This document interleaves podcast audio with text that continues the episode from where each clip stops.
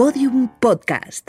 Lo mejor está por escuchar. Buenos días a las caras nuevas que se han incorporado a esta segunda sesión y de hecho la última ya de este Foro España País de Quijotes. Antes de dar paso a los ponentes de esta última mesa, quería dar las gracias a todos los que lo han hecho posible que esta segunda edición haya sido una realidad, esta iniciativa de la cadena SER en Alcázar de San Juan. Por supuesto, a todos los patrocinadores, colaboradores, al Ayuntamiento de Alcázar de San Juan, a todo el equipo de producción que lo ha hecho muy sencillo, a los trabajadores del ayuntamiento, a los que queremos también agradecer personalmente la labor de estos arduos días de trabajo, sonido e iluminación, compañeros de los medios de comunicación presentes, por supuesto compañeros de la cadena SER y sobre todo a los congresistas, a quienes nos habéis acompañado a lo largo de estas ya seis mesas, seis ponencias de esta segunda edición de este foro País de Quijotes.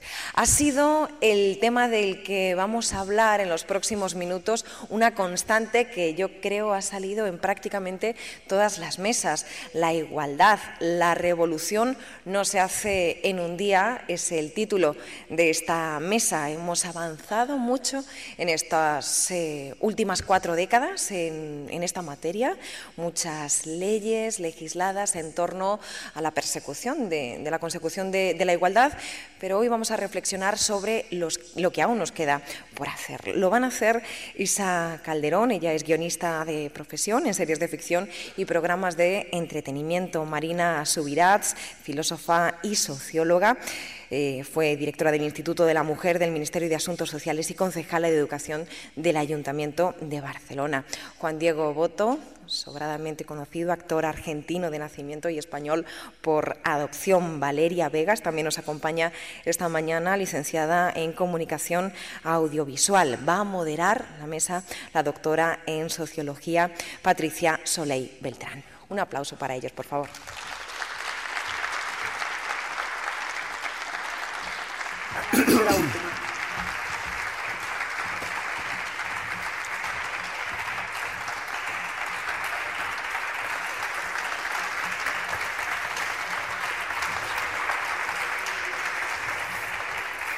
Bueno, muy buenos días, muchas gracias por estar aquí.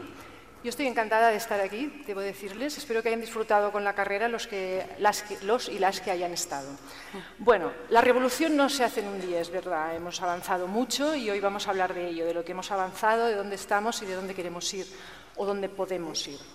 Marina Subirats es catedrática emérita en Sociología de la Universidad Autónoma de Barcelona, fue directora del Instituto de la Mujer del 93 al 96 en el Ministerio de Asuntos Sociales en ese momento. Es miembro de la Comisión de Igualdad de Oportunidades de la Unión Europea desde el 93 hasta el 96 y presidenta de esta misma Comisión de Igualdad en 95. Ocupa además diversos cargos en el Ayuntamiento de Barcelona, ha escrito 12 libros y muchos artículos académicos, entre los cuales destacaré solo dos eh, por ahora. Eh, con diferencia, las mujeres frente al reto de la autonomía y también forjar un hombre, moldear una mujer. Marina, ah, bueno, actualmente además eh, colaboras en, el diario Aracat, ¿no? además de estar en la comisión en Barcelona, en el Consejo Ciudadano, etc. En estos 40 años, ¿qué crees que hemos ganado y qué hemos perdido las mujeres si es que hemos perdido algo? Perdido no, yo creo que no. Eh, bueno, hemos perdido quizá una parte que es que eh, nos hemos sobrecargado de trabajo. Entonces, en las casas antes también tenían mucho trabajo las mujeres, pero mm, digamos que lo podían hacer más a su aire. Ahora tenemos el doble trabajo, ¿eh? lo que se ha llamado la doble jornada, porque tenemos la jornada laboral como los hombres, más la jornada de trabajo doméstico típica mm, históricamente de las mujeres. Entonces, quizá en este sentido hemos perdido un poco de tranquilidad, vamos muy aceleradas, pero hemos ganado muchísimo a cambio. Eh, es difícil, digamos, mm, depende de la edad de cada persona, eh, evaluar esto. Eh, las que nacimos mm, después de la guerra, poco tiempo después de la guerra, que por lo tanto tuvimos una, crecimos en el franquismo con un modelo muy, muy, muy limitado de mujer y muy estereotipado, somos las que quizá más valoramos este cambio porque, pues, eh, yo qué os puedo decir, pues, eh, digamos que cuando, cuando yo era una niña, mi horizonte profesional era mm, ser secretaria. Mi padre incluso no quería que fuera a la universidad porque me decía, hija, cuanto más sepas, más te vas a frustrar. No, no es porque era una niña, sino porque era como tú, como mujer, no podrás hacer nada más que, si acaso, eh, teclear una máquina de escribir, lo que te dicte alguien un nombre, ¿no? Pues eh, te vas a frustrar un montón. Y como esto todo, ¿eh? es decir, no teníamos libertad para nada, bueno, pues el, el, mundo, digamos, el horizonte vital para las mujeres era mm, casarse y tener hijos, y ser una buena esposa, y limpiar, limpiar, limpiar, limpiar, y ser muy decente. Y entonces todo lo demás estaba prohibido. Entonces, claro, desde ahí a donde estamos, yo pienso muchas veces, si me lo hubieran contado cuando yo tenía 15 años, ¿dónde, dónde estaríamos cuando ahora tengo 75? Eh, no me lo hubiera creído, ¿eh? porque es un salto inmenso. Evidentemente que nos falta mucho, depende si lo miras desde dónde venimos o hacia dónde tenemos que llegar, pero, pero el camino hecho ha sido extraordinario. Ha sido un camino, bueno, quizá ya te contaré después. De momento ya está bien, ¿no? No. ¿Quieres que sigas? Bueno, Todos pues tienen caminos diferentes, como usted ustedes pueden ver. Todos son interesantes. Eh, Tú habías venido aquí en el 63, luego nos lo cuentas. Sí. Eh, a ver, eh, nos queda una parte muy complicada del camino. ¿Por qué? Porque en, en, estos años lo que sí se ha hecho es cambiar las leyes. Mm, esto te lo quería preguntar. y parte de las mentalidades, pero solo parte. Digamos, la parte más, eh, más em, racional ha cambiado bastante ¿eh? para las mujeres y para los hombres. Si hoy preguntas en España, las encuestas que tenemos, eh, ¿ustedes creen que debe ser tratado igual un hombre y una mujer? La gran mayoría de la población te dice que sí. Pero no nos regimos por nuestra bueno, capacidad. Esto en los 70 no era así. Yo he visto recuperaciones en los 70, 80 y la respuesta no era esa. Por supuesto que no. Esto es no hace mucho. Por supuesto que no. Es decir, piensa una cosa, hasta el año 70 con la Ley General de Educación eh, las niñas iban a unas escuelas distintas y tenían, una, y tenían unos currículos completamente diferentes. ¿Por qué? Porque la idea era las mujeres sirven para unas cosas, tienen que hacer unas cosas y no necesitan estudiar. Y los hombres tienen que hacer otras y sí necesitan. Por lo tanto, esto es un cambio enorme. Pero digamos, ha cambiado el concepto. Pero en la vida no funcionamos por conceptos, funcionamos por hábitos, sobre todo. ¿eh? Y entonces, en los hábitos todavía no hemos podido entrar plenamente y todavía ahí se reproducen enormemente los estereotipos y las discriminaciones para las mujeres. Mm, muchas gracias, Marina. Y eso va a costar mucho cambiarlo. Y es lo que nos toca ahora. Isa, Isa Calderón es guionista en series de ficción y programas de entretenimiento. Trabajó en diversos programas de la SER, la Script, A Vivir que son dos días, A Vivir Madrid. Actualmente colabora con Carne Cruda, con el programa de radio, y hace vídeos para medios como La Vanguardia, El Español o Tentaciones. También en la actualidad para El País o para Fluxer con las, sus reviews fuertecitas, que son vídeos de crítica cinematográfica en tono de humor, siempre con perspectiva de género y siempre con un punto pues, eh, que ustedes conocerán o van a conocer ahora. Es decir, muy, digamos, eh, punzante. Escribe en varios medios también y junto a Lucía Lichmayer coescribe, coproduce y copresenta una obra de teatro en Madrid que se llama Deforme Semanal. Es un late night feminista que repasa la actualidad política y cultural y que se emite en el diario público. Isa Calderón, tú te considero eh, una feminista de nueva generación y el azote, digamos, más divertido en este Estado español de los, eh, digamos, machistas rancios que, a ver, los hilos y en lugares prominentes, nunca mejor dicho. La pregunta es, una feminista, estaba pensando hoy, eh, parafraseando a, Simone de Beauvoir, ¿no? que decía, una mujer no nace, se hace. ¿no? Una feminista no nace, se hace. Claro. ¿Tú, cómo has llegado al feminismo? ¿Yo cómo llegué al feminismo? Pues supongo que en el ámbito laboral, como muchas de nosotras, ¿no? ¿Cómo? En el ámbito laboral, en cuanto ah. empecé a trabajar, eh, ya me di cuenta que, que había desigualdad absolutamente. O sea que, y, fue en la radio, precisamente. ¿Y en qué se notaba, por ejemplo? ¿En qué se notaba? ¿En qué se notaba? Pues sobre todo en el trato. Sí, esta cosa de chica, bonita, tal. No te toman en serio la condescendencia, el paternalismo. Que te interrumpen sin parar, que a lo mejor dices una cosa y el hombre en, la misma reunión eh, lo dice como si fuera de nuevas. Bueno, todas estas cosas que ya supongo que todas hemos vivido. Pero esto te vino de nuevo, o sea, tú llegas al trabajo eh, como hola, Bueno, no es que me viniese de nuevo, lo que, pasa es que yo creo que la sociedad está construida y mm, todo esto está maquillado de tal manera que hasta que te das cuenta tardas muchísimo. O sea, y puedes tirarte toda una vida sin darte cuenta, sinceramente, francamente. O sea que lo que pasa es que una vez que ya sí que te das el golpe en la cabeza, todo, todo está cristalino, ya todo empieza el problema. Y lo ves todo el rato, es bastante desagradable. Sí. Em, pero tú te has formado, has estudiado con temas de género o ha sido algo que ha, partido Sí, bueno, ya después, claro, claro. Primero, mm, bueno, supongo que naturalmente, originalmente, eh, sí que defendía lo obvio y eh, los derechos humanos a lo mejor que, que, veía yo que, que no, ¿no? que no tenía adquiridos eh, como los hombres, pero luego sí, claro, sí que he ido leyendo. Con lecturas y... Sí, sí. Auto, autodidacta. Bueno.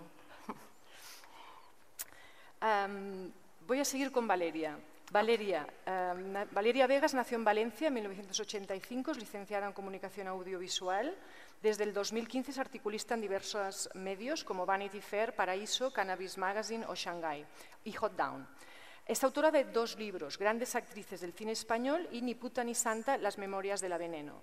Ha dirigido el documental Manolita La Chen de Arcos, que obtuvo un galardón al mejor documental español en el Les Gay Cine Madrid de 2016 y que recoge los testimonios, las vivencias de la primera madre transexual que hubo en España que logró adoptar.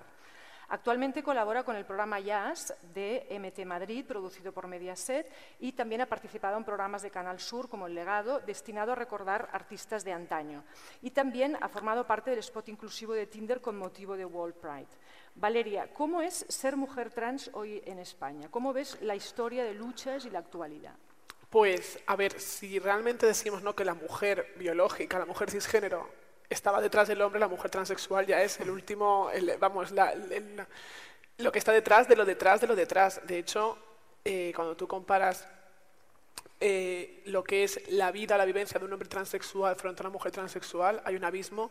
Para empezar en la inclusión laboral, el hombre transexual eh, le pueden dar un trabajo aunque sea descargando camiones. ¿no? La mujer transexual hasta hace unos años estaba abocada a la prostitución, era, era un hecho. Es decir, que luego hubiese otras que se dedicaban por gusto, no te digo yo que no, pero que muchas entregaban un currículum en la tienda de turno de Inditex y le decían, no, usted no tiene buena presencia, no, usted en su DNI pone otra cosa. Esto era así, le pasaba un 80%. Hemos evolucionado, obviamente, ha habido desde la transición hasta ahora, ha habido, hoy en día hay mujeres transexuales abogadas, hay médicas, y las va a haber más porque la sociedad está evolucionando. Yo creo que la sociedad en España ha ido más por delante que las leyes, generalmente, sobre todo en estos casos de, identidad de género. También yo creo que hemos evolucionado en cuanto a que se ha hecho una unión de los colectivos.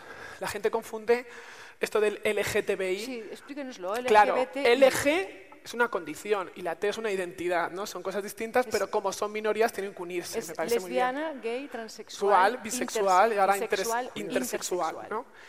Em, que yo soy partidaria a veces de separar la T por, por, no confundir a la gente, pero también creo que es demasiado pronto bueno, que sigamos unidas las minorías y a lo mejor hacemos más. Hace 40 años, en las primeras manifestaciones que hubo en Barcelona, la L y la G, es decir, gays y lesbianas que lo están reconociendo ahora y les honra, no querían que acudiesen las transexuales a las manifestaciones, porque daban mala imagen, porque existía esa plumofobia que se habla hoy en día, ya existía hace 40 años, ¿no? Eran estas señoras que vienen del cabaret, que son prostitutas, no, no. Obvia, buenas son ellas, se enteraron y acudieron y están las primeras en las fotos históricas de las Ramblas sujetando las pancartas. Bueno, y levantando adoquines. Y claro, levantando adoquines, porque ocurrió una cosa, cuando vino la policía, las únicas que se quedaron ahí fueron ellas. Esto lo están diciendo ahora militantes activistas lesbianas y gays que estaban hace 40 años. Estas señoras, igual que en Stonewall, quiero decirte, la revolución la ha hecho la persona que realmente vive con una identidad a las 24 horas del día, no alguien, porque una lesbiana o un gay puede vivir paralelamente y no decir en su trabajo cuál es su condición sexual. Una identidad la llevas al resto de tu vida. Son muy divertidas las fotos además porque van absolutamente divinas con unos taconazos, unos Sí, claro. pantalones de leopardo y con los, con los Sí, sí, contra los grises, Sí. que claro, armadísimos hasta los dientes, son los grises franquistas todavía, ¿no? De la época Pero franquista. ocurrió tal que así, te lo cuentan no, ellos no. ahora en documentales que empiezan a generarse y te cuentan estos activistas y reconocen y decían, no las quisimos avisar, se enteraron, vinieron, nosotros nos fuimos ante el temor que... Y las que se quedaron fueron ellas dando la cara, ¿no? Y luego ha sido la, la- la mayor discriminación, incluso dentro de la L- LGTBI. Sí, sí. Pero hemos evolucionado, ¿eh? es decir, en 40 años a esta parte yo creo que ahí es notable. Bueno, además, eh, los- las operaciones de, de reasignación de sexo están dentro de la seguridad Sí. social, etcétera, que antes esto no existía, ¿no? Que estaba penalizado en España directamente. o. Juan Diego Boto, last but not least. Naces en Buenos Aires en 1975. Eres un actor argentino de nacimiento, pero español por adopción, hijo de una conocida actriz y profesora de interpretación argentina, Cristina Rota, y del actor argentino Diego Fernando Boto, quien eh, tristemente desapareció en 1977 durante la campaña de terror de la dictadura argentina de Videla. Eh, pasó a engrosar, pues sigue ahí ¿no? en la lista de los 30.000 desaparecidos. Eh, Juan Diego Boto estudió interpretación en la escuela fundada por su madre en Madrid, que fue el germen del posterior eh, Centro de Nuevos Creadores con sede en la Sala Mirador.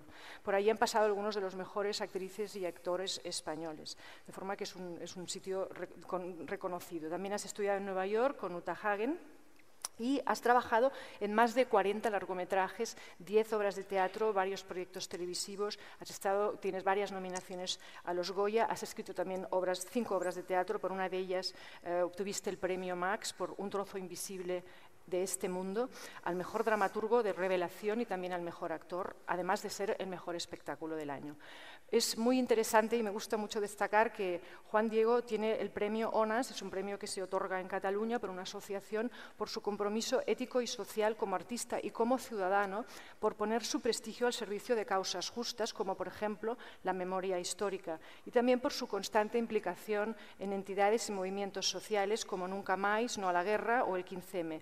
También pues, participa habitualmente en asambleas vecinal- vecinales o colabora con ONG, se ha manifestado contra la intervención del ejército hebreo en Gaza o la invasión en Siria, las amenazas a la libertad de expresión, las políticas migratorias de la Unión Europea y un largo etcétera. Es un actor verdaderamente comprometido con causas sociales.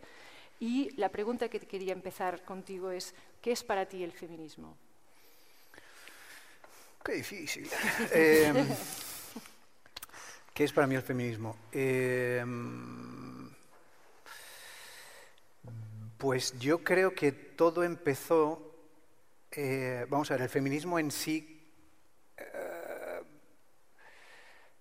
creo que tiene que ver con el reconocimiento, por responder a la primera parte y después te explico cómo empezó todo, de que existe, y esto para mí fue como, como no sé si recuerdas la película Matrix, eh, pues cuando se te desvela un Matrix que dices, oh Dios mío, esto está a mi alrededor y yo no lo había visto. Es el reconocimiento de que existe un sistema de dominación sociológico, social, cultural y económico eh, que favorece al hombre.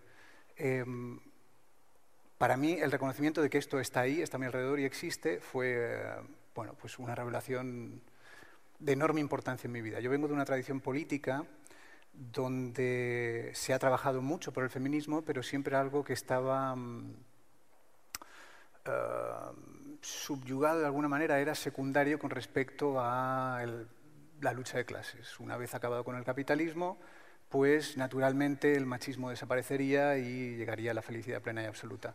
Como decía Simone de en una entrevista, eh, creo y comparto que hoy que mm, para la liberación plena de la mujer sería muy positivo que, ese sistema económico en el que vivimos eh, fuera modificado y cambiado por otro y desapareciera. Lo cual, sin embargo, no implica que eso mm, lleve a la liberación plena de la mujer.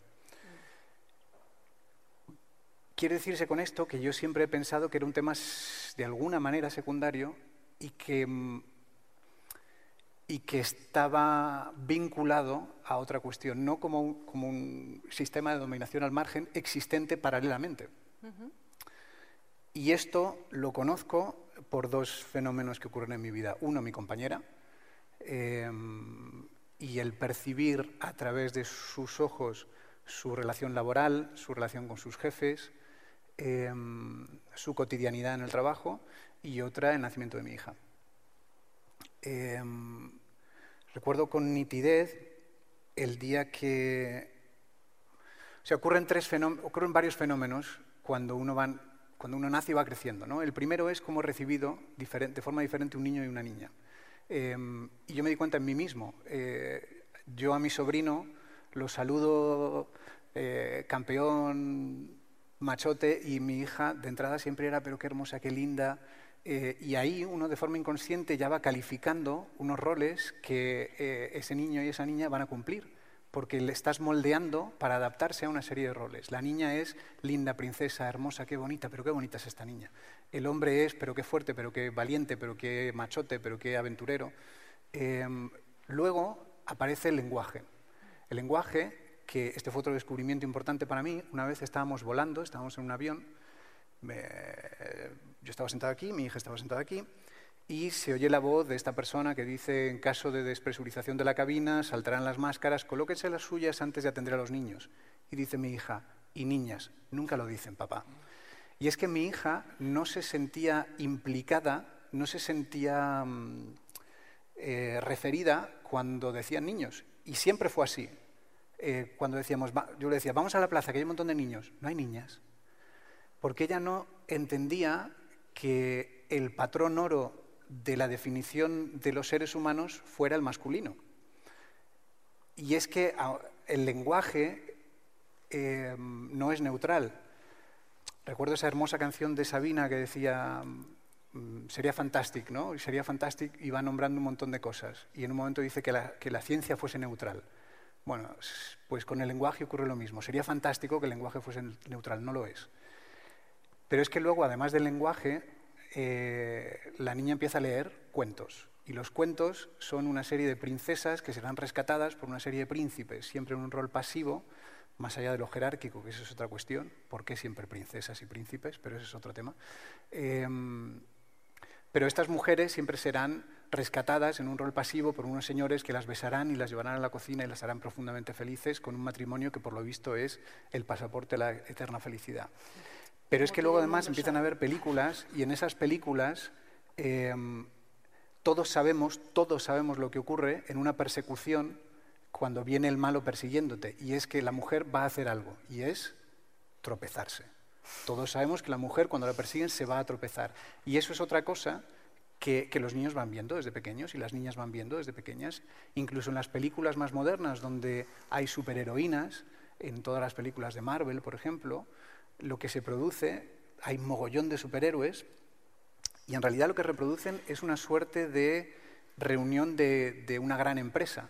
Las mujeres, las superheroínas están sentadas en esa mesa, pero hay, la proporción es dos mujeres por 15 hombres y siempre con un rol subalterno. Realmente uno tiene claro que ahí quien manda es Iron Man, Hulk y el Capitán América. Los demás son, bueno, pues están las dos chicas ahí, que es por cumplir un poco la cuota, ¿no?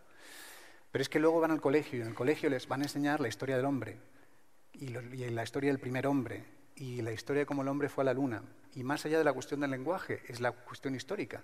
Porque si lo que ellos van a ver y ellos van a ver es que hay un montón de mm, reyes que fueron capitales en la historia de la humanidad, hay un montón de científicos, hay un montón de historiadores, hay un montón de artistas, pero no hay un montón de reinas, ni historiadoras, ni científicas y si eso no lo explicas desde un punto de vista de género y explicando por qué se da así, eh, uno tiende a pensar, lo que tiende a pensar uno es lo que pensaba yo hasta hace relativamente poco, y es que hay una verdad ahistórica previa eh, que establece que así son las cosas. No biológica, quieres decir. prebiológica incluso, es el, el, hecho natural de las cosas. El hecho natural de las cosas es que el hombre debe cumplir y está llamado a cumplir ciertos roles y la mujer está llamada a cumplir ciertos roles. Y si esto no lo explicas desde un punto de vista de género, si esto no incides en que hay, eh, esto ha sido así porque hay un sistema de dominación que ha impedido a las mujeres desempeñar ciertos roles, uno piensa, como pensaba yo, eh, que los privilegios de los que yo gozo son de forma natural. Voy a poner un último ejemplo, porque me estoy extendiendo quizá mucho. El otro día me tocó acompañar a mi hija, a, había una excursión al colegio de Minas, y a mí me tocaba como padre ser el acompañante. ¿no? Em, bien, debajo del Colegio de Minas en Madrid han reproducido una mina artificial. Entonces nos, una guía que nos iba explicando, esto es una mina, funciona de esta manera, así se extrae el carbón, y iba abriendo a preguntas y comentarios de los niños y las niñas. Todos, todas las preguntas y comentarios que se produjeron fueron de niños. No hubo ninguna pregunta de niñas, ni comentario ni explicación de niñas. Esa, eso no es casual esa sensación que tienen, estoy hablando de niños y niñas de nueve años, que tienen los niños ya a esa edad de que tienen el derecho de ocupar el espacio público de opinión, eh, no es un hecho dado genéticamente espontáneo, es una creación social. Y la parte económica, porque he dicho antes que eran tres patas, la parte económica, para mí, yo la descubrí, aparte de leer, y porque me lo dijo mi compañera, eh, cuando, cuando mi hija nació, al, poco tiempo tuvimos que contratar a una persona para que la cuidara. Cuando mi compañera trabajaba, yo también trabajaba y necesitamos de esa persona. Ocurre que ahí me di cuenta de que un trabajo fundamental para la subsistencia de la humanidad, que es eh, la reproducción y cuidado de la prole, para que sigamos existiendo como especie, Em, es un trabajo que siempre se ha, no ha tenido, ha tenido un valor, digamos, un valor intrínseco, valor de uso, pero no ha tenido un valor eh, monetarizado, de alguna manera. No se le daba un valor. Eso es una cosa que es gratis, se hace por amor. Pero cuando la mujer se incorpora al mercado laboral, de repente eso se tiene que pagar, se, se tiene que contabilizar. Y dices, ah, amigo, que todo este trabajo durante todo este tiempo, que tiene un enorme valor, se estado haciendo gratis. Como vivimos en el mercado que vivimos y en el sistema que vivimos, la globalización aquí también opera y la ley del menor coste. Con lo cual lo que te encuentras es que normalmente terminas contratando la opción más barata, que son inmigrantes. Y lo que estás contratando en última instancia, y esto fue una cosa que yo vi un día que la cuidadora de mi hija, que se llama Silvia, de Bolivia, le estaba cantando una nana y lo que me di cuenta es que en realidad yo estaba pagando, yo estaba subcontratando el afecto que esta mujer boliviana no le estaba dando a su hijo en Bolivia, se lo estaba pagando para que se lo diera a mi hija. El amor que yo no tenía tiempo de darle es lo que estaba pagando para que se lo diera esta mujer a mi hija. Em, que también, de nuevo, eso sería otra cuestión porque tiene más que ver con el sistema económico. Estás poniendo casi todo sobre la mesa. sí. Pero, pero es, para mí eso fue otra revelación capital, porque tenía que ver con la cuestión económica. No solamente es cultural, es social, sino además es económica. Hay toda una historia de abuso, eh, digamos, por decirlo en términos relativos, de explotación. Mm. Bueno, has puesto todo sobre la mesa, ¿no? Lo simbólico, lo económico, los roles, la, distinción naturaleza-cultura, em, la cuestión de la, de la, economía de los cuidados, que se llama, ¿no? Como estamos delegando esto, como antes no se pagaba y ahora se tiene que pagar, la incorporación de las mujeres al trabajo, muchas cosas. Vamos a ir por partes, tenemos un ratito. Eh, no mucho, pero un ratito. Quiero volver con Marina porque en realidad has dicho, Marina y Isa, eh, lo simbólico. ¿no? Tenemos las leyes del divorcio, el aborto, la ley de igualdad, ley de violencia sin dotación económica, con lo cual es un poco una cosa que también se queda, entre comillas, en lo simbólico. ¿Qué hacemos para cambiar lo simbólico y qué hacemos para obtener también estos recursos económicos que se necesitan para cambiar lo económico? ¿Qué, crees que es lo más urgente? Bueno, lo primero es que, como, decíamos antes, ¿no? Eh, todo lo que ha sido la presión para cambiar leyes, para cambiar eh, la mentalidad así grande se ha hecho. Hmm. Pero hay que cambiar ahora las mentalidades y los hábitos. Entonces, lo primero es que las personas se den cuenta. Lo que hmm. estaba explicando Juan es muy hmm. interesante. Él no se había dado cuenta hasta que un día le saltó a la cara. Bueno, pues por ejemplo, para hablar de, de educación, de las cosas que él ha hablado y que hay muchas más ¿Qué pasa en las escuelas? ¿Por qué se produce? ¿Por qué luego las niñas se callan? ¿Y por qué en cambio los chicos tienen que ser protagonistas y tienen que hacer todo esto? A veces arriesgándose demasiado, hablando cuando no saben. ¿no? Exacto. O sea, yo doy muchas conferencias sobre estos temas y siempre pasa lo mismo. Hay 90% de mujeres en la sala. A cabo, se pueden, eh, o sea, ahora preguntas. "Ah, los dos chicos que hay son los primeros. Y las mujeres preguntándose, lo que voy a decir es interesante, ¿no? Y muchas veces se callan. Bueno, pero quería hablar sobre todo de otros aspectos que ni siquiera vemos. Por ejemplo, ¿qué pasa en los patios de las escuelas? ¿Eh? Lo estamos observando, llevamos 20 años observándolo más.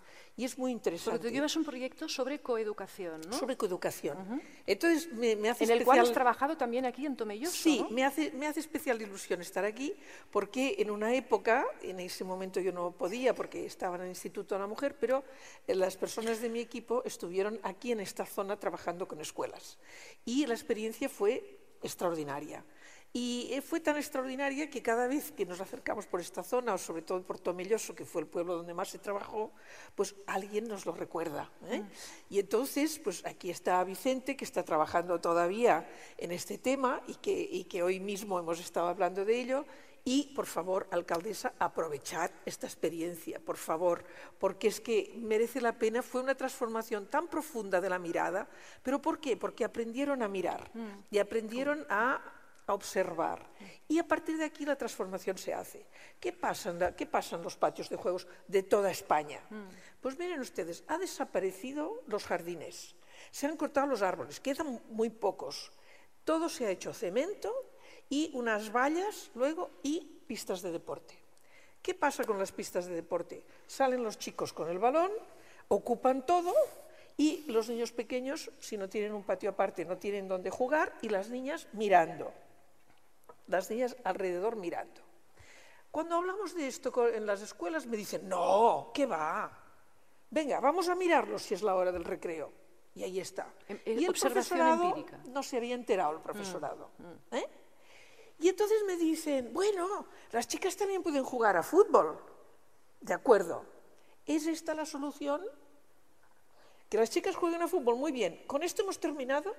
No. Es decir, que las mujeres nos transformemos en hombres desde el punto de vista de género. Simbólico, Simbólico, añadamos, desde el punto de vista de género.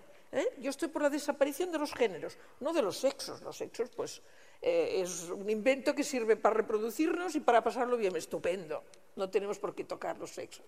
Pero los géneros sí. Tenemos que ir a la desaparición de los géneros. ¿no? Es decir, que no haya unas normas diferentes para hombres o para mujeres. El género como eje de creación de desigualdad en base a el Claro. dimorfismo sexual, es decir, al hecho que hay hombres y mujeres. Claro, Esto ¿qué es lo que los géneros? es el género, ¿no? ¿Qué Sí. son los géneros? Son La- el modelos, concepto. modelos de comportamiento, de trato, de, de- de- de- de- casi de, cómo te vas a ser en la Identidad. vida, ¿eh? de todo, de identidad que se, se proyectan sobre el niño o la niña por el hecho de ser niño o niña. ¿eh?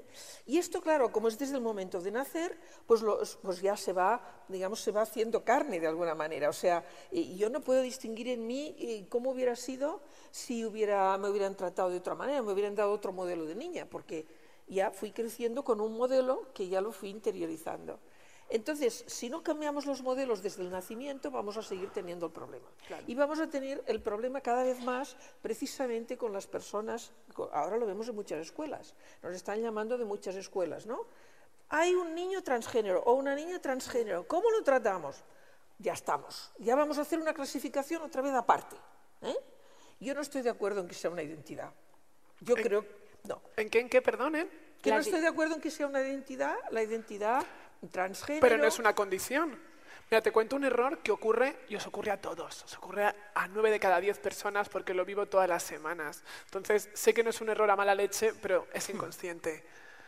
Alguien está comentando y dice a lo mejor, no, porque tal, tal, me dice tal amiga tal, no, porque Isa es heterosexual.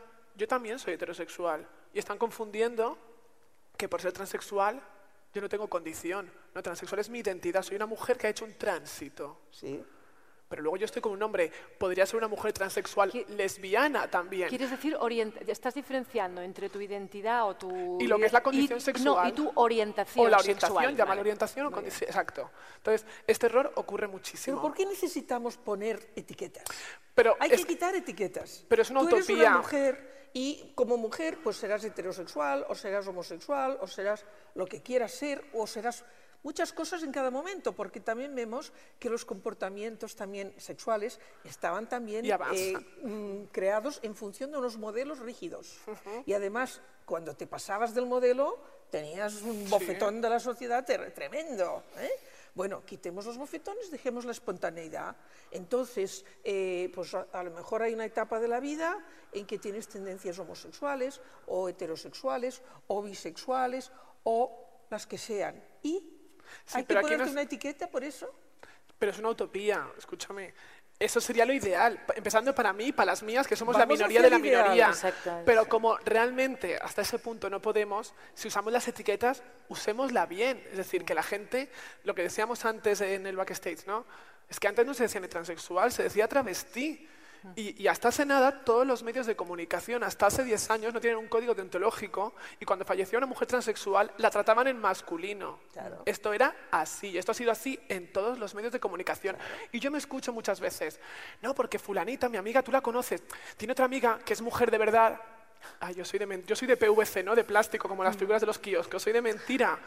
Entonces, esto de mujer de verdad, no es que ella es heterosexual, no, yo también soy heterosexual porque me gustan los, me gustan los hombres, podría no serlo, pero no quita, es decir, se puede ser mujer transexual, heterosexual, pero ya te quitan y directamente, es decir, si es que yo estoy a favor de las etiquetas, si están bien usadas y se ayudan... Fíjate, Claro. fíjate en una cosa, si, si ya desde la escuela empezamos a poner estas etiquetas, es decir, cuando digo, eh, eh, me dice una maestra, es que tengo una niña que es transgénero, ¿qué tengo que hacer con ella? Quiere decir, ya no sé si puede ir al baño de los niños o de las niñas. ¡Uh, qué gran problema! Por favor.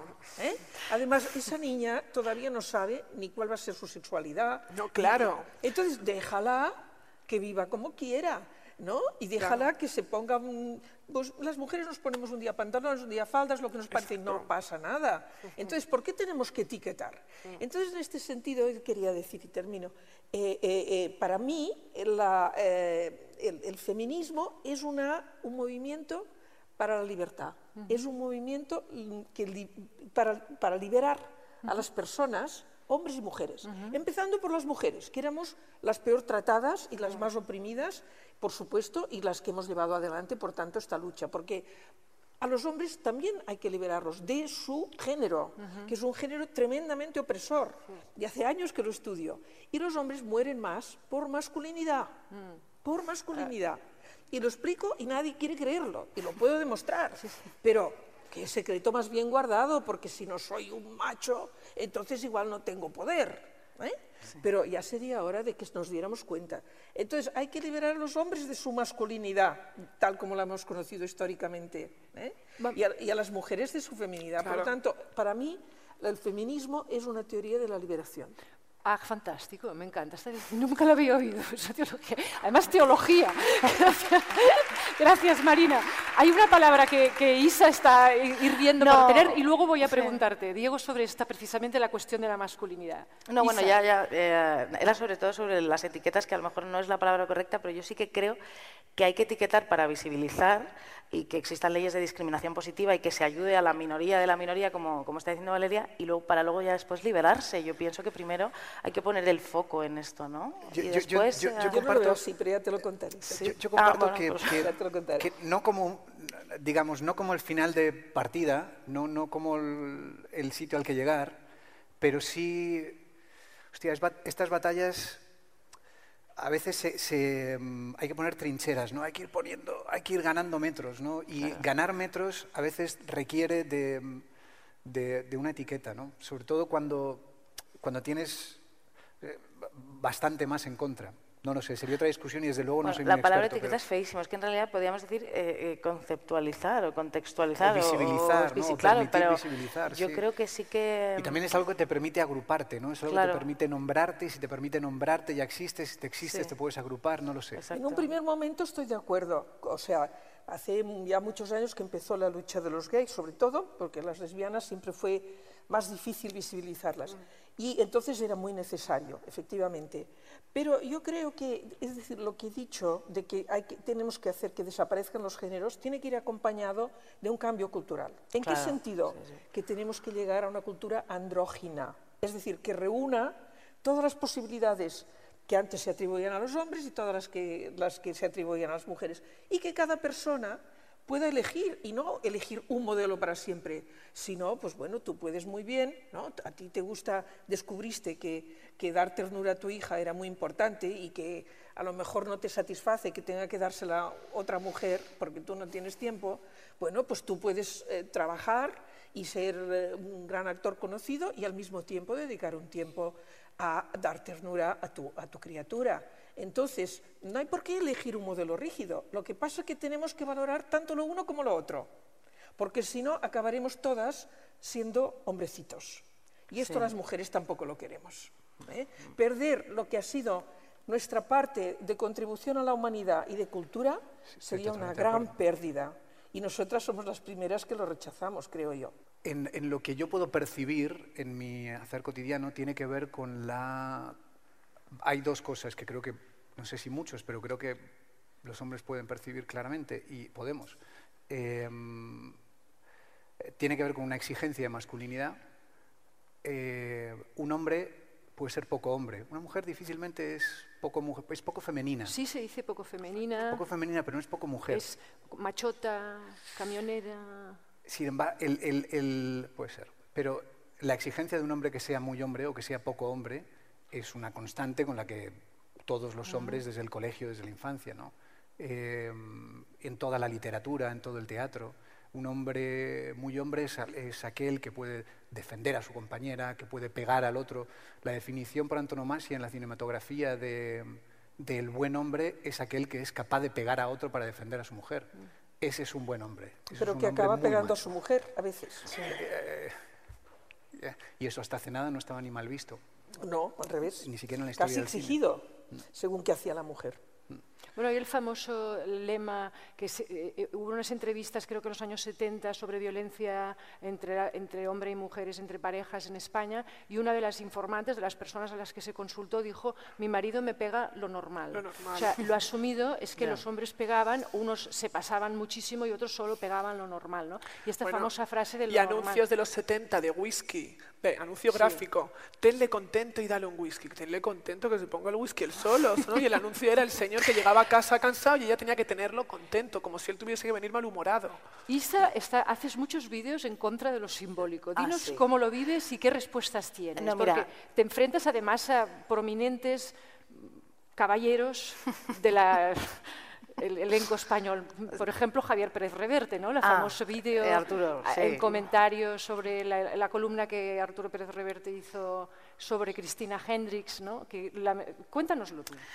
Eh, sobre este, bueno, Lo- a- y lo a- que quieres a mí decir. estos, estos señores que están completamente en el establishment, que son eh, miembros de la Real Academia y que hablan del feminismo como opresor, como puritanismo, como censor, o sea, esta entelequia absolutamente, pues a mí es que, sinceramente, mm, perdón, me- me descojono, ¿sabes lo que te quiero decir? O sea, alucino en colores. Y claro, mira, hace poco eh, vino Vivian Gornick a España, esta Sí. escritora fantástica de Apegos Feroces. ¿Apegos es- Feroces? Sí, es, es un libro fantástico, una feminista ra- eh, radical de Estados Unidos, que decía que alucinaba porque en Europa eh, todavía había los intelectuales eh, riéndose del feminismo. Sí. Alucinaba, porque decía que en Estados Unidos el feminismo es eh, portada en el New York Times y que allí realmente tienen miedo. Ajá, Y Yo no sé si, sí, sí, que realmente estos hombres que no se están revisitando, porque claro, hacer una introspección eh, directamente eh, de sí mismos a lo mejor les reventaría la cabeza, no sé. Hombre, cuesta. Eh, Costaría muchísimo. Entonces, bueno, estos hombres que, que hablan de esto, Vargas Llosa, eh, Javier Marías, que además... A quien le agradecéis la inspiración bueno, muy a menudo este en su señor nos da Instagram. grandes hits cada día en realidad, sí, sí. eh, o sea que mira, eh, muchísimas gracias Javier Marías, si nos escuchas continúa, porque claro, eh, qué decir, es, es ridículo, ¿no? Que, que ellos además no acepten la mirada femenina, que claro, además queremos decir mirada femenina, porque la otra es la mirada secas, eh, eh, de la actualidad, de la cultura, de la política, hacer pensamiento crítico y teorías sobre libros. Por ejemplo, Laura Freixas en el, en el País hablaba de, de, Lolita de Nabokov, que muchos eh, ya empezaron otra vez con que el puritanismo, censoras, tal. Laura Freixas simplemente decía, mira, en esta sociedad, o sea, este libro se ha interpretado como una historia de amor como la historia de amor de un señor eh, de 50, 60 años con una niña perversa y manipuladora que tiene 15. Le decían, se llaman las manos a la cabeza. 12 o, lo, que, o lo que sea. Eh, eh, esto eh, se interpretó así, y tal es así que el término Lolita no significa una niña de 15 años desvalida, depredada ¿no? por, un, por, un, señor de 60, sino que es la típica niña pues, que es muy consciente de sus virtudes sexuales y que puede manipular y, ¿no? y llevar a un hombre al. En fin, a la locura. Exacto. Bueno, pues esta reinterpretación simplemente eh, feminista sobre un libro, madre mía, esto fue Vargas Llosa, ¿no? Que dijo... Sí, bueno, sacó una página entera en un periódico El País, ¿no? O sea, sintiéndose muy amenazado en la libertad de expresión, anunció el fin de la literatura, de hecho. Pues fíjate. O sea, estamos muy asustados. Es que tú fíjate, claro, ahí sí que deberíamos decir, bueno, señores, ustedes que son listísimos, eh, unas personas de verdad con unas reflexiones sesudas, intelectualísimos, por favor, eh, miren los matices. Aquí no se quiere prohibir absolutamente nada, no se quiere ah, censurar nada. No, nosotros no queremos oprimirles a ustedes cuando al contrario, vivimos así. Simplemente que existe, eh, bueno, pues esta mirada eh, por los siglos de los siglos, amén, y eh, es bueno que ya empecemos a, ¿no? Es que cuando uno, vive, cuando uno vive en cuando uno vive en un sistema como privilegiado, A, no ve que es un privilegiado, B, instintivamente quiere defender esos privilegios, porque lo que uno percibe es, pero si esto lleva siendo así toda la vida, este es el orden natural de las cosas. Cuando me quieres quitar mis privilegios, si tú no eres consciente de que esos son privilegios, es, quieres quitar el orden natural de las cosas. Eh, con lo cual, claro, se vive como una agresión. Hay un paralelismo muy interesante que se hace, de hecho, en estudios feministas, que es el interseccional, ¿no? O sea, se estudia la intersección entre las categorías de desigualdad, de clase, eh, raza o etnia y género, ¿no? Y en este caso, a muchas veces resulta interesante hacer la traducción, decirnos si esto lo estuviéramos hablando en términos étnicos, por ejemplo, en un contexto como Estados Unidos, ¿no? De la comunidad afroamericana o, judía en otras partes, etcétera, lo veíamos clarísimo, ¿no? O sea, es la mitad de la población es afroamericana no recibe el mismo, la misma salarios por el mismo trabajo, porque hay estudios plenamente demostrados, aunque haya hombres eh, muy encantadores que insisten en, que, negarlo, ¿no? pues eh, claro, veríamos mucho más fácilmente el contraste. ¿no? Eh, cuando he dicho que estaba asustada, quiero puntualizar que lo que me asusta es el fin de la literatura, no, no que Vargas Llosa esté asustado, por supuesto, ni, que ellos creo que lo estén mucho en realidad, ¿no? porque como bien decías en tu vídeo, el, lugar de privilegio es el suyo, ¿no? están en el establishment, son el establishment, ¿no? No, no, no, van a perder su, su, su, su casa al día siguiente siguiente. ¿no? Em, yo te quería preguntar una cosa. ¿Conoces, el, eh, Juan Diego, este, este test tan curioso que hay en las... Eh, creo que se llama Bechdel que lo hizo, para, para ver si una película es sexista o no. Tienes que hacerte mm. tres preguntas. Una, Ah, ¿Cómo era? Hay, hay, hay mujeres, hay mujeres eh, ¿qué proporción de hombres y mujeres hay? Cuando hay más, de dos, hay más de dos mujeres, hablan entre ellas, o sea, hay más de dos mujeres, hablan entre ellas y cuando hablan entre ellas, hablan de un hombre o de otra cosa.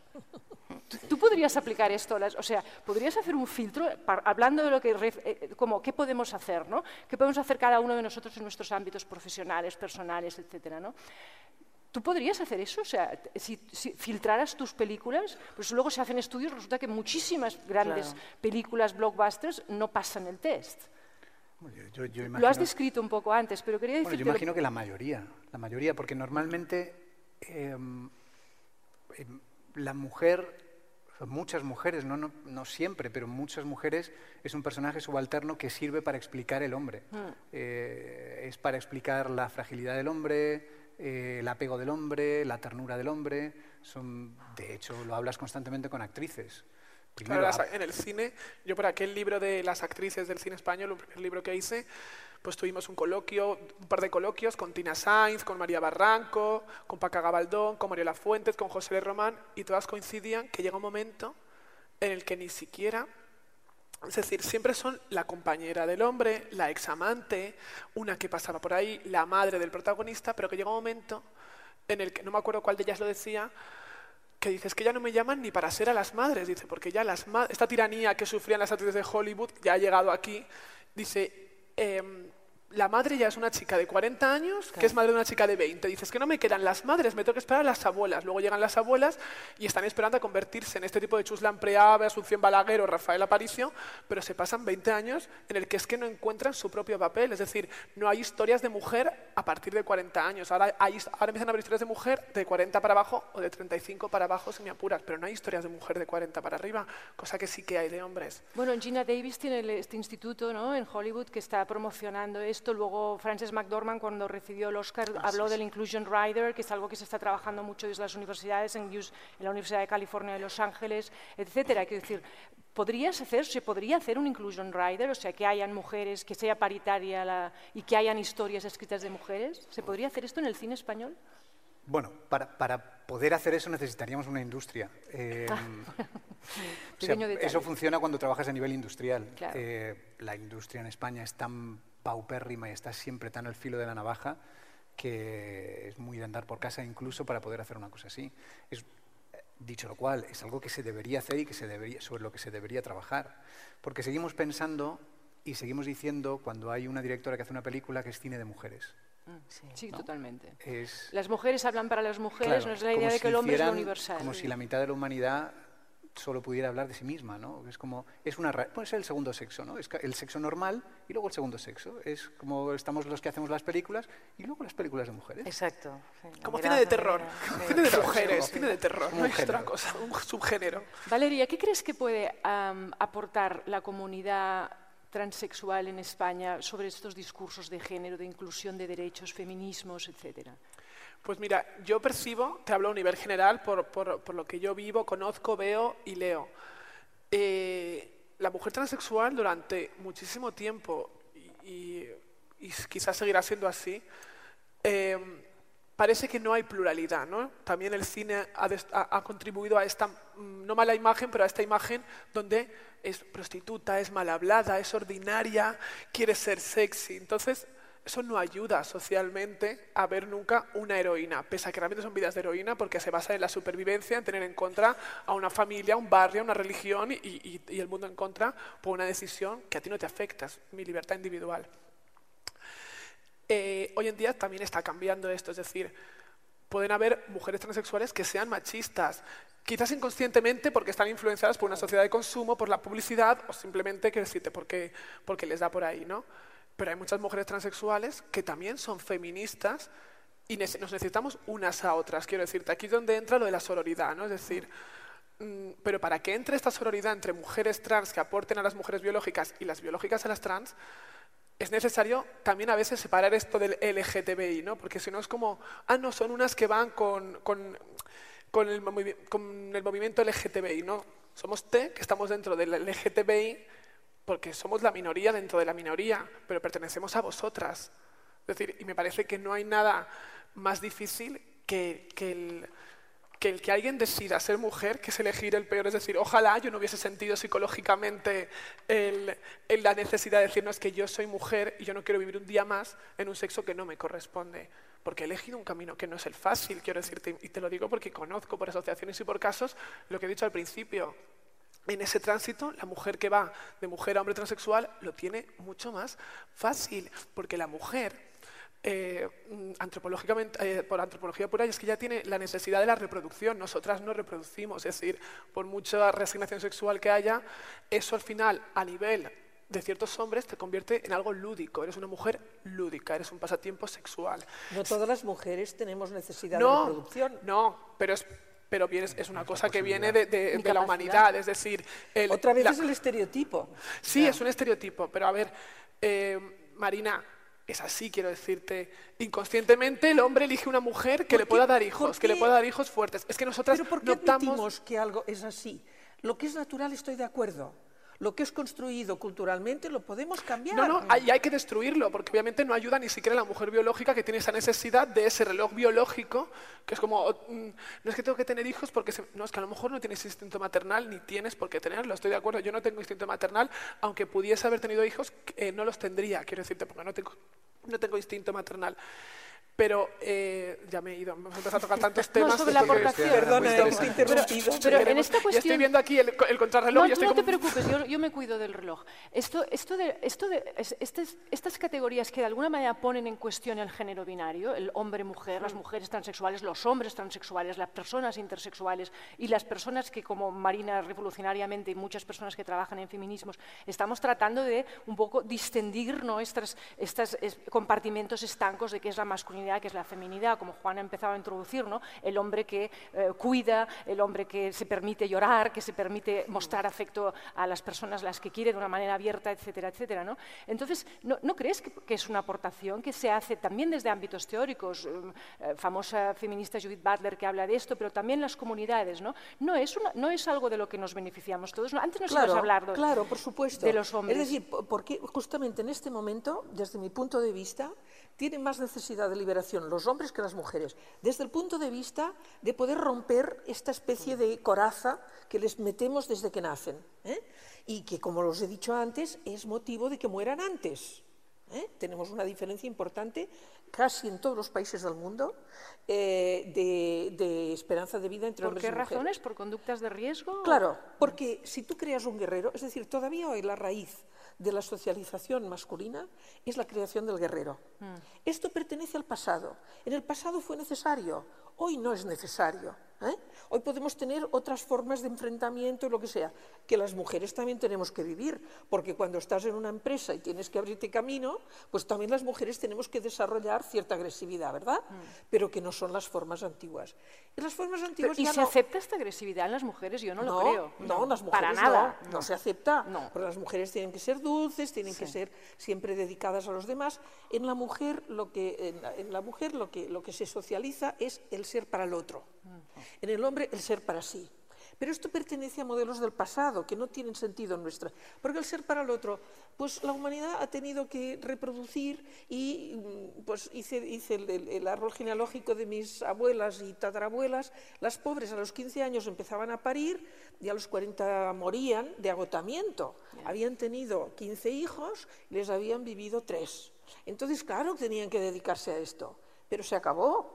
Esto se acabó por suerte. Entonces, ¿para qué vamos a seguir con estos estereotipos? Entonces, para, simplemente para decir por qué digo yo que es mortal para los hombres este género, es porque entonces, si tú creas uno que, como guerrero, este es su honor, lo que decías antes tú, ¿no? Que el ser un hombre, claro, un hombre que no es exactamente un hombre, es decir, que no asume el estereotipo, pierde el honor es como una mujer, lo peor que se puede ser, un desprecio. Entonces tiene que mostrar. ¿Y cómo lo muestra? Pues mira, muchas veces tomando una moto y lanzándose a, a- a 200 a- por hora. ¿eh? Y claro, cuando pasa esto, pues a veces mueres. ¿eh? Y, o lanzándose con una cuerda eh, porque es divertidísimo, un deporte. O pues suicidándose, que es otra cosa que estamos viendo que está subiendo. ¿Por qué? Porque cuando tú has creado un individuo para ser la hostia, perdonad, ¿eh? pero aquello, ¿eh? sentirse... Y luego resulta que después de estudiar y muchas cosas y sale al mercado de trabajo y no encuentra nada y tiene que hacer de camarero, repartir pizzas o, o- todavía menos, se le hunde este ego, no está cumpliendo su expectativa. Entonces está aumentando, en estos años de crisis ha aumentado mucho el suicidio masculino. En las edades jóvenes, esto pasa en las, jóvenes, en edades jóvenes. Pensad que, por ejemplo, en- en- en datos españoles, a los 20 años eh, mueren tres hombres aproximadamente por cada mujer. Y no mueren de enfermedades, mueren de lo que se llama causas externas, que son estas, suicidios, eh, accidentes, drogas, homicidios y, y- y- y deportes de riesgo. ¿eh? Entonces, por eso yo digo, hoy todavía los hombres necesitan más liberarse de este corsé que no les deja vivir y que solo... Pero solo- porque son hombres que no encuentran su lugar porque solo les dejan un lugar.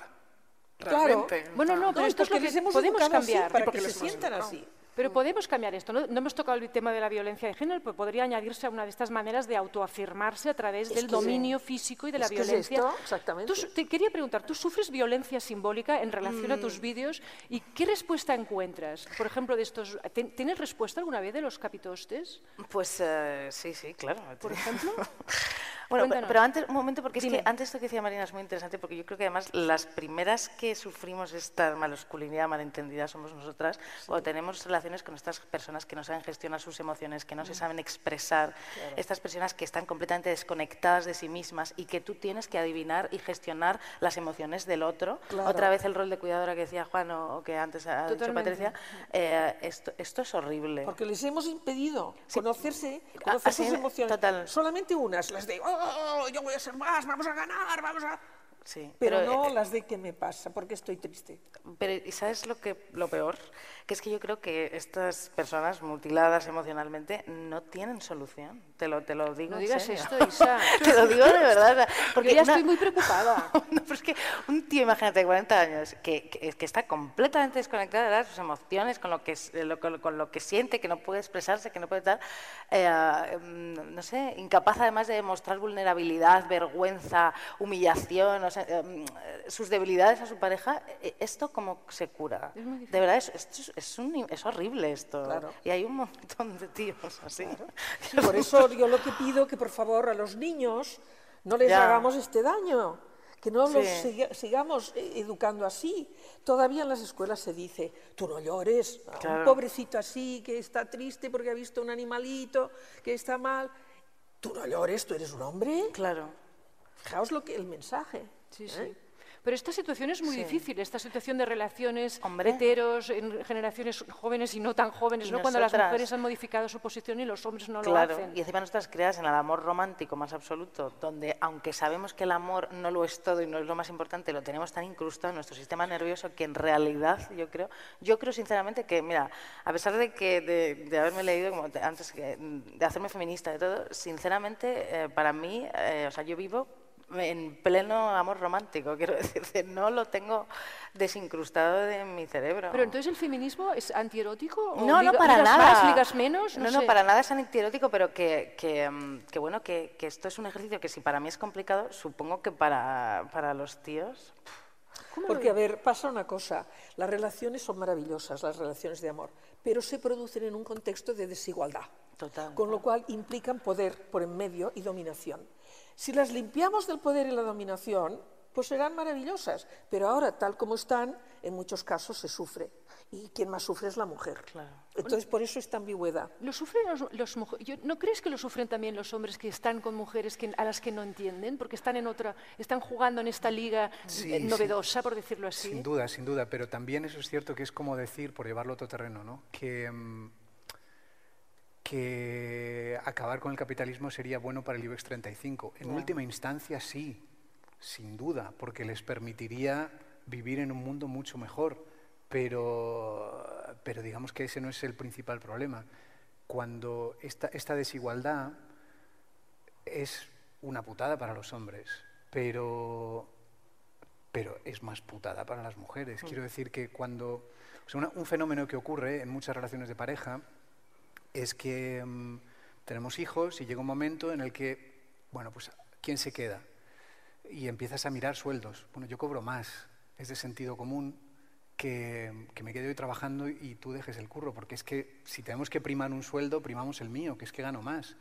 Y, y es una cuestión de sentido común. Es una cuestión de sentido común si la desvinculas de esta famosa palabra del patriarcado, ¿no? si la desvinculas de este todo sistema de dominación que decías antes. Pero el hecho es que en, este, en esta red es en la que vivimos. ¿no? Pero claro, al final, ¿qué va pasando?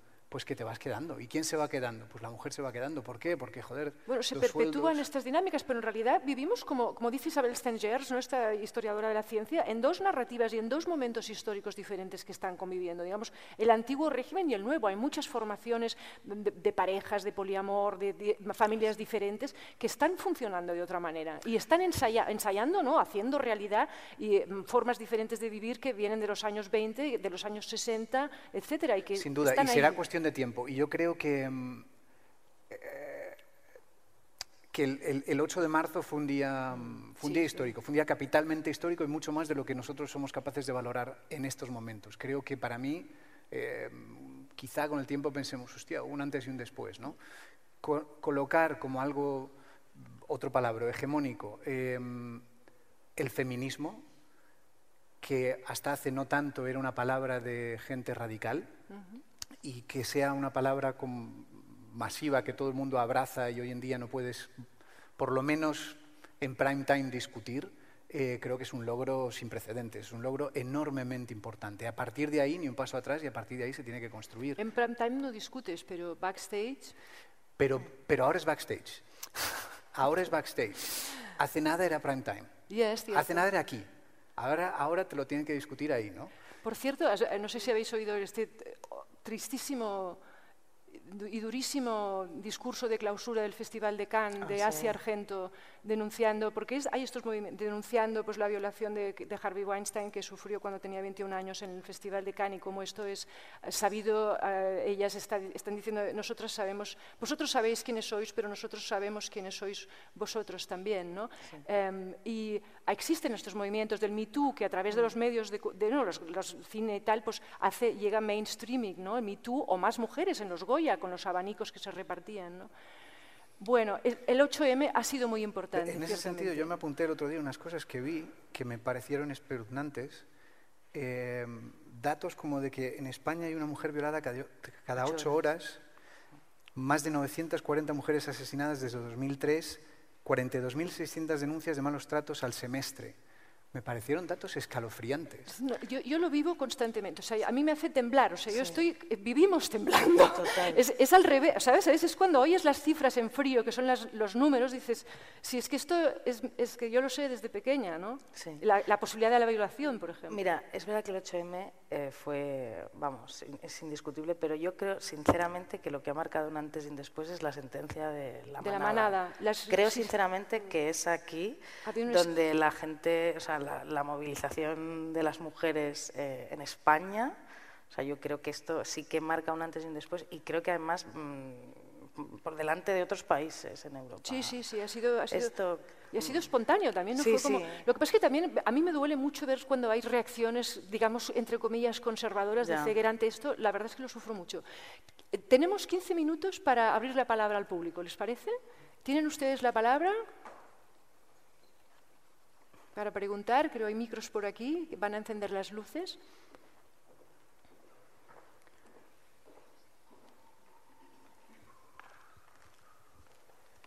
Mientras preguntas, ¿puede, puede Sí, claro que sí. Mira, al hilo de esto de, de Me Too y Cuéntalo y todo esto, que me parece Sí, importantísimo. sí, cuéntalo, es muy importante. El Eh, hashtag de Cristina Fallará. sí, sí, a través de Cristina y todo esto.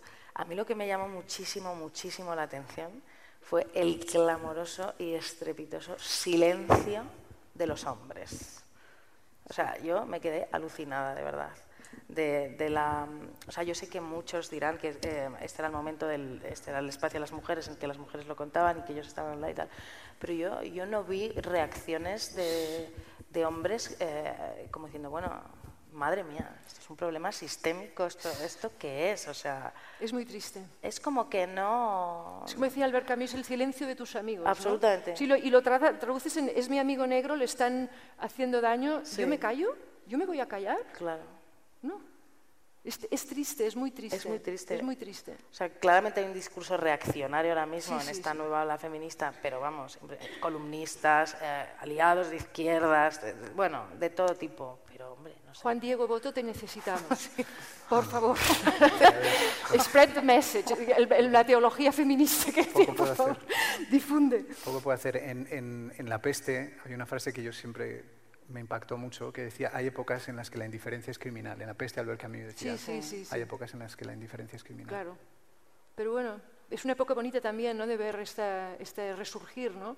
Yo estaba en la manifestación y, y- y veía mucha gente joven, ¿no? Y Sí. pensaba, ostras, Y, pero claro, yo de mayor también había tenido algún encontronazo con alguna feminista de estas difíciles y me habían maltratado públicamente y me había enfadado, pero luego lo también lo descubres pues, viendo que eres socióloga y claro, la división hombre-mujer es evidente que, que, genera una desigualdad y que hay que tenerla en cuenta, eso es, es una herramienta de análisis social imprescindible, ¿no? Y luego te empiezas a darte cuenta, como decías Isa, ¿no? en el trabajo tal, y luego ves, bueno, pues todo, todo lo que se ha hecho para que yo pueda tener mi pasaporte, mi cuenta corriente propia, eh, una vida menos sobre el papel mm, con derechos sin, violencia, etcétera, etcétera, ¿no? escoger mi orientación o, mi identidad sexual, etcétera, etcétera. Y, aún así, ¿no? tantas, tantas rémoras que estamos sufriendo y que, y que resultan cansadas. Vivimos en una sociedad androcéntrica. Mm. ¿eh? Androcéntrica, es decir, la figura del hombre es lo central y todo está configurado en torno a eso.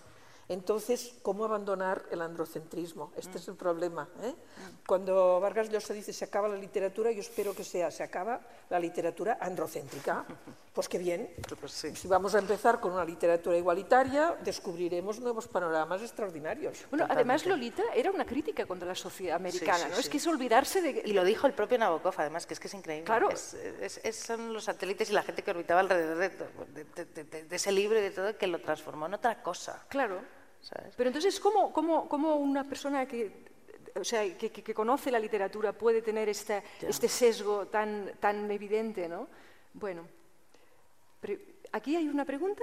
Estupendo. Sí, mira, era justamente con relación a la masculinidad, porque después del 8 de marzo, a mi alrededor escuché a muchos varones eh, dudando y sobre todo preguntándose qué era esto entonces, cómo manejamos la masculinidad, que era el tema que estabais hablando. Y tengo entendido que en algunos países del norte de Europa ya se han puesto en marcha institutos de estudios de la masculinidad. Entonces, no sé si Marina mm, o alguna tenéis algún conocimiento y si esto realmente va a poder dar cabida a la preocupación que existe en este momento de los hombres porque se les ha quitado el, papel, eh, se les está cuestionando permanentemente, pero tampoco saben dónde ir. No saben realmente, ahora son ellos los que están perdidos. No si no se oye bien, se nos está preguntando sobre los estudios de la masculinidad. Sí, que hay un instituto, ha dicho que... Bueno, hay un instituto, de hecho, empezaron como en los años 60, ¿no? Los estudios de la masculinidad. A ver, han empezado hace tiempo los estudios de masculinidad. Se han hecho bastantes cosas, por ejemplo, en Australia. Hay una socióloga muy, muy interesante que ha trabajado mucho sobre esto, pero no solo, es decir, eh, hay bastantes cosas. Y además, bueno, no solo digamos en términos académicos, también en términos de movimiento social. Mm. En España, probablemente conocéis, existe una asociación que se llama AIGE, eh, que lleva ya bastantes años. Hombres por la Igualdad. Y que es Hombres por la Igualdad, mm. eh, y que están trabajando todo esto. Es decir, que, que claro que hay, hay, hombres que han empezado y que cada día esto va creciendo. Pero hay muchas resistencias, es evidente. Hay muchas resistencias por el miedo a perder poder. Siempre los grupos sociales que tuvieron poder son los más conservadores y reaccionarios, porque siempre piensan que si esto cambia van a perder algo. Y los grupos que eran dominados pues son los, que, los más dispuestos a romper y avanzar. ¿eh? y en este caso pues se ha cumplido exactamente igual. los estudios de masculinidad tienen décadas de recorrido, hay muchas revistas lo que especializadas. Es que como se le tienen poca visibilidad de momento por lo menos. ¿Cómo? Que tienen poca visibilidad. En España tiene poca visibilidad, pero Kimmel ha hecho bastantes. Eh, eh, Octavio Salazar, eh, la Universidad de Córdoba, acaba de sacar un libro. Está empezando a haber estudios de la masculinidad. Bueno, ¿cómo se llama el del sociólogo de la, de la, Universidad de Barcelona? Oscar. Oscar tiene muchos libros sobre masculinidad, no me sale el nombre. Ah, se, ha hecho, pero claro, eh, es que estos congresos son muy interesantes y aprovecho para agradecer ya, sin esperar a la clausura, al, a la SER, a la alcaldesa, al Cázar de San Juan y, a la organización de los congresos, ¿no? porque eh, eh, sirven como puente también. ¿no? Muy, a menudo los estudios académicos no llegan al público en general y, esta labor de divulgación es muy importante porque este, este, yo creo que es, yo cuando descubrí que había estudios sobre la masculinidad me pareció, digo, pero esto es genial, ¿no? Porque realmente el género no va sobre las mujeres, va cómo se construyen la masculinidad y la feminidad. Se construyen en interrelación y en oposición a veces y en desigualdad. Entonces, esta cuestión de reflexionar sobre ello es extremadamente rica y de hacer este puente entre ustedes ¿no? y de los diferentes aspectos y posiciones de los ponentes que han habido hoy en esta mesa y todos estos días.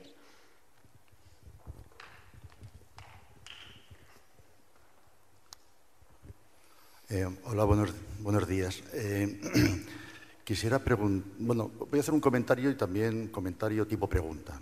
Eh, como profesor, sobre todo en niveles de primero y segundo de la ESO, chicos de 13 y 14 años, cuando trato temas sobre, soy profesor de valores éticos, vaya, y cuando trato temas sobre la desigualdad entre hombres y mujeres, ¿sí, más cerca? Sí. Cuando trato temas sobre la desigualdad entre hombres y mujeres, eh, noto por parte de los chicos una de los chicos, una de los chicos varones, una actitud un tanto resignada en cuanto, incluso con cierta cara de fastidio, como diciendo, bueno, ya vienen otra vez a decirnos, claro, con 13, 14 años, que no sabemos muy bien cómo, pero que somos los malos de la película.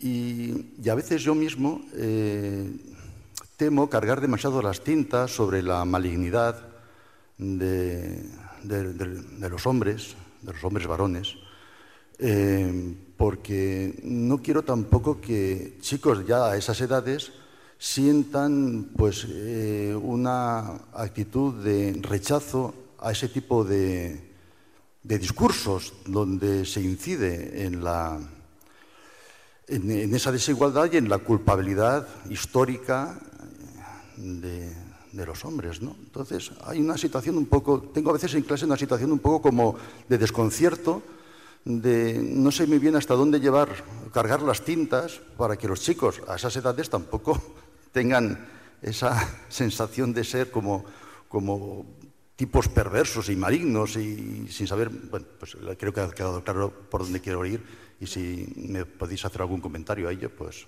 os lo reconozco. Lo... Sí, sí, mira, eh, hay una cosa muy importante que es nunca hay que culpabilizar, nunca. ¿Por qué? Porque, eh, a ver, hay que culpabilizar si alguien es agresivo, pero digamos, por asumir la masculinidad dominante no hay que culpabilizar porque es lo que se nos ha transmitido, como por asumir la feminidad dominante, ¿verdad? Esto es lo que hemos heredado de la misma manera que se nos ha transmitido un idioma. No somos responsables de lo que nos transmitieron, somos responsables de lo que vamos a transmitir. Ahí sí. Entonces, si una cosa realmente vemos que no funciona bien, hay que tratar de cambiarla, pero nunca culpabilizar a alguien que no ha entendido. Entonces, por lo tanto, lo primero de todo es lo que llamamos, eh, en mi equipo llamamos la construcción de la mirada violeta. ¿Qué significa? Ver la injusticia que se está haciendo respecto a las mujeres. Y esto lo, podéis ver simplemente observando el patio, como os he dicho. ¿eh? Observando el patio y oh, pero es normal que jueguen a fútbol. Claro, lo tenemos todo el día en la pantalla, pero a ver, ¿es normal que todo el patio sea ocupado por los chicos? ¿Mm? O viendo pues, los libros de texto, se han hecho muchos estudios ya. ¿Cuántas mujeres aparecen en los libros de texto? ¿En qué actitudes? Entonces, los jóvenes son mucho más proclives que los mayores a aceptar que no es justo. ¿eh? Siempre y cuando no sea, bueno, esto te lo voy a quitar. Claro, si ellos les has, hecho desde que nacen ser los protagonistas y les has estimulado a ser los protagonistas, luego les dices tú no eres protagonista, entonces, claro, desorientados totales.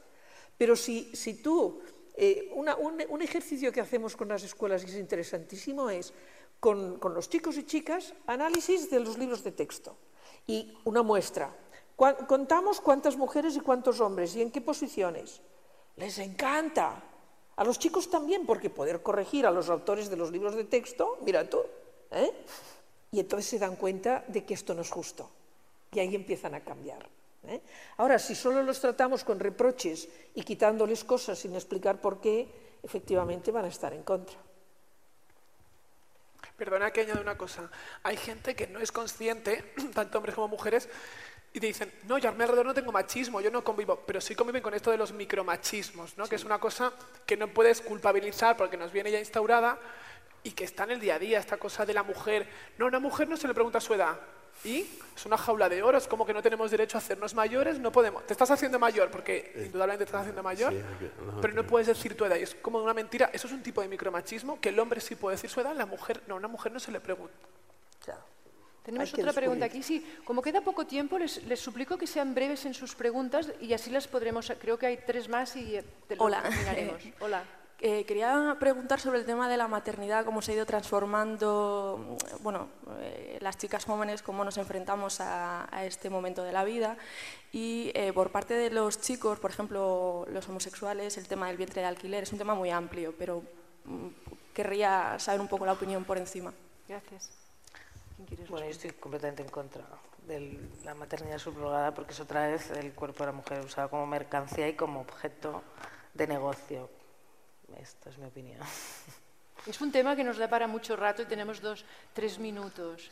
De hecho, es, es, bueno, es una mesa como para seguir, es un tema, claro. De hecho, ha salido, la cuestión feminista ha, salido, eh, ha sido transversal en todas las mesas, ha ido apareciendo durante todos estos días. Hoy le hemos dedicado a esta mesa, pero claro, es la mitad de la población y además estamos hablando también de la otra mitad, con lo cual es evidente que esta revolución que no se hace en un día y que está pasando ahora, pues tiene muchos ángulos eh, desde los que, desde tan interesantes como el que acaba de, poner sobre la mesa. Creo que había otra pregunta. Sí, vamos a ver. Dos, eh, entiendo que hay un cierto polo de enfrentamiento entre el machismo, entre el feminismo. Es una dialéctica, casi tipo hegeliano. Y a mí me parece que en los tiempos que estamos habría que caminar a otros conceptos de tipo superior. A mí me parece un concepto de tipo superior el concepto de persona. Y yo creo que habría que trabajar en ese asunto porque en esa igualdad de, dignidad, de capacidades entre el hombre y la mujer, que a lo mejor tienen distintos perfiles, pero que nadie es superior a nadie, hay que ir hacia conceptos más integrativos. Para mí uno de los conceptos más integrativos es la persona, el personalismo.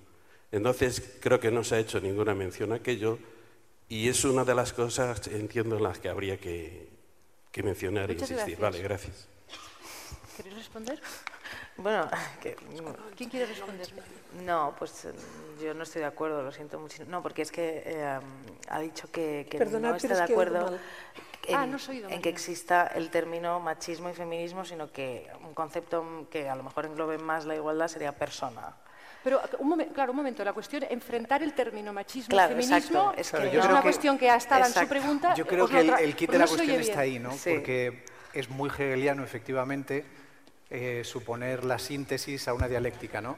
Pero una dialéctica se da entre dos partes en conflicto, eh, pero establecer el conflicto en el mismo nivel, el machismo y el feminismo, eh, y que se superan con una síntesis nueva, sería como decir que entre fascismo y democracia encontremos un punto de acuerdo, eh, sería como decir que entre esclavitud y no esclavitud encontremos un término medio superador, no hay ningún término medio superador, hay que abolir la esclavitud, hay que abolir el machismo, eso es el feminismo, el feminismo es la lucha por la igualdad entre hombres y mujeres. No, la superioridad. No, se establece un no, pero vamos a ver, hay una acción y reacción. Yo, por ejemplo, ha salido una idea... Perdone, no se lo oye bien. ¿Puede Vamos a ver, el micro? que hay una acción y reacción. Yo hay una idea que no tenía conocimiento de ella y que la habéis mencionado vosotros hace poco. El tema del feminismo, pero que actualmente se está dando por parte de los hombres como una especie de organizarse por el tema de la masculinidad. Yo soy la primera vez que lo oigo. no, pero de masculinidad profeminista. Profeminista. Claro, de autocrítica. Entonces, yo entiendo que esto, la dinámica natural que tiene siempre es enfrentarse unos a otros. Precisamente es la dinámica, bueno, es la dinámica, es la, dinámica de tipo hegeliano, de tipo marxista. No, no, es, lo que es la dinámica que tiene. Entonces, yo entiendo que tendría que irse a esa igual dignidad, al concepto de persona, con distintas características, pero no en esa lucha eh, mía a cuenta de... Perdone, pero es solo un matiz, solo matiz. El problema es que la premisa suya, y disculpe que me dirija tan abiertamente, es que niega una realidad previa, y es que el conflicto existe. Es decir, usted dice que el feminismo plantea un conflicto, no. El conflicto existe. Hay una situación conflictiva de abuso, de superioridad, de abuso de poder. El conflicto existe. El feminismo sería esa síntesis que usted busca que trata de resolver ese conflicto. El conflicto está, el abuso está, el feminismo no viene a presentar ese conflicto, viene a tratar de resolverlo, de superarlo. No sé si me estoy explicando. Sí, quiero, quiero decir otra cosa también. Pero- perdone un momento, de- de- hay otra pregunta también.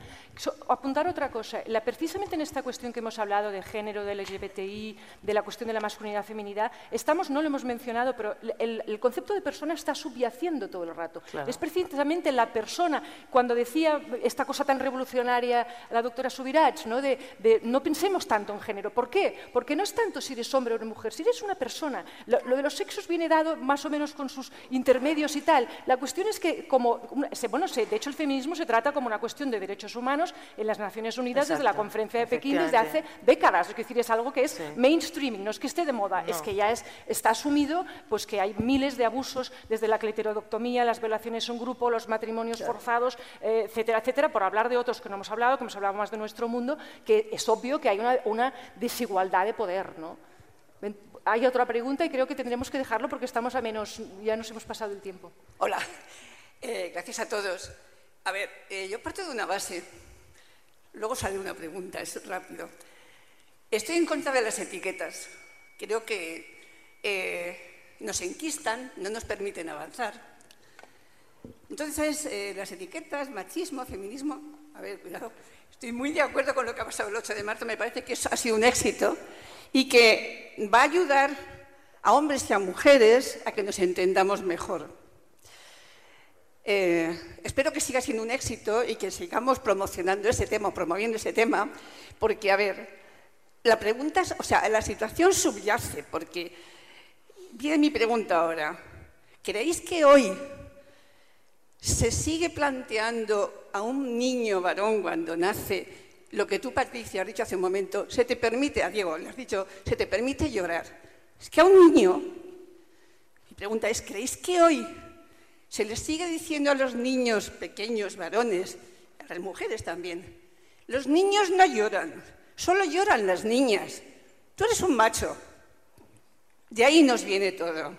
Y eso es lo que tenemos que entender todos, para entendernos mejor entre hombres y mujeres. Y que no haya esto machismo. No, somos personas que nos tenemos que entender. Vamos a ver si conseguimos eliminar las etiquetas para que no nos enquiste nadie y que sepamos convivir y respetarnos. Gracias. Ese es mi punto de vista. Muchas gracias. ¿Quieres Bueno, comentar algo? yo es que no creo que las etiquetas en este caso enquisten, sino que yo creo que la cultura misma ¿no? y la educación eh, es la que enquista todo esto. Ante- Antes, de- hablaba eh, Juan del- de las películas, efectivamente, es que si tú educas a un niño en ver que los personajes femeninos orbitan alrededor de personajes masculinos, que son los que llevan toda la acción y todo el peso, pues que, que- claro, o sea, este niño crece con estas historias, estas narraciones y estos relatos en la cabeza, no sé. Y ellas crecen con la, con Claro, la otra, y ellas crecen con la necesitar un otra. hombre a través de, al- alrededor del cual... claro, es que- Hay algo que está ahí, que cuesta ver, pero que está ahí. Eh, hubo otro dato, dos datos que me llamaron mucho la atención. De las 50 universidades, es de 2015 el dato, a lo mejor ha cambiado, pero de las 50 universidades públicas que hay en España, ¿cuántas mujeres son rectoras? Tres. Los, en los 116 años de historia del premio Nobel, el 5% han sido dados a mujeres. El enfrentamiento está ahí. No, no, es algo dado, es algo que nosotros llegamos y ¡pum! está ahí. Vamos a tratar de resolverlo. Es cierto que las etiquetas a veces conflictúan, pero las cosas hay que nombrarlas para que existan. El feminismo es el intento por intentar resolver ese conflicto, por intentar que haya igualdad entre hombres y mujeres. Pero eh, intenta resolver un conflicto o una desigualdad, ¿no? Es un Sí. conflicto en tanto nos rebelamos contra la desigualdad, pero no es un conflicto anti-hombres, que es otro argumento que se encuentra Mira, a veces... Hay que partir de la idea, el machismo es legitimador de la dominación. Es una teoría de la dominación que justifica la dominación de los hombres sobre las mujeres, por razones históricas, por razones eh, bíblicas, por las que sea. Eh, frente a esto, el feminismo es una teoría de la liberación, de la liberación de hombres y de mujeres. Mm, Hemos empezado las mujeres porque éramos las más oprimidas, pero cada vez hay más hombres que se dan cuenta de que también tienen que liberarse porque también se les ha colocado un modelo que lo que pasa es que no lo sienten porque como les da poder, pues no quieren perderlo, pero que en realidad les hace daño y les hace daño hasta llegar a la muerte, como les decía en algunos casos. De modo que no puedes comparar y poner en la misma balanza una teoría de la dominación y una teoría de la liberación, porque una mira hacia atrás y la otra mira hacia adelante y tenemos que mirar hacia adelante. Claro. Mirando hacia adelante, de hecho, sí, bueno, sí, creo que quieren. Mirando hacia adelante se nos queda una cosa en el tintero, ¿no? porque también hay mucha dominación entre hombres y hombres. Y, eh, entonces esta cuestión de, la, de, la, de, cómo, por ejemplo, la economía feminista replantea un nuevo, un nuevo, modo de organizar la economía capitalista, que quizá no sería tan capitalista ni tan salvaje, Exacto, sí. pero que funcionaría un poco de un modo más justo a nivel global, la ha apuntado Juan. ¿no? Así que bueno, nos quedamos con muchas cosas por continuar. Muchas gracias por estar aquí pensando todos y bueno, hasta la próxima. Muchas gracias Muchas a todos. Gracias.